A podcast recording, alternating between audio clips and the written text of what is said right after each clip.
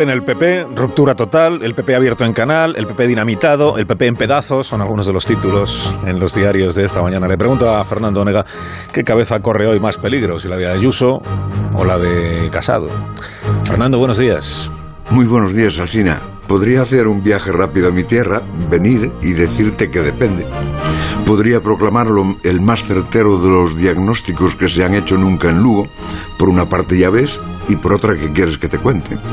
Podría responderte con otra pregunta que es lo mío. ¿Y tú qué crees, Alsina? Y podría refugiarme en Kapuscinski. No hay necesidad de hacer preguntas cuando todo está claro, nada más verlo. Pero tú, que algo sabes de entrevistas y repreguntas, tú me replicarías qué es lo que está claro.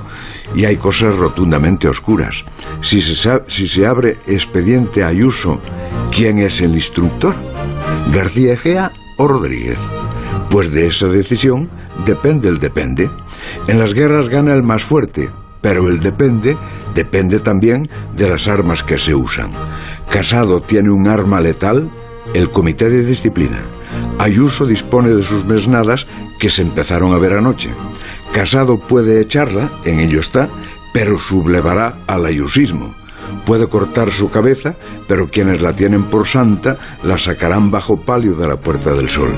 Génova debe saber que hay ayusers, pero no casaders.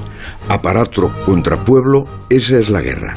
Ganará el aparato con su comité de disciplina, derrotará a la rebelde, pero perderá casado. ¿Sabes por qué? Porque Ayuso, como a Feijó, le pidieron que fuese a Castilla y León a ayudar a ganar. A otros no se lo pidieron.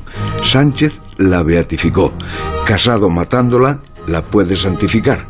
Y estando así las cosas, qué tristura. La cabeza que está en el patíbulo es la del propio Partido Popular. Hasta luego, Fernando. Hasta las ocho y media.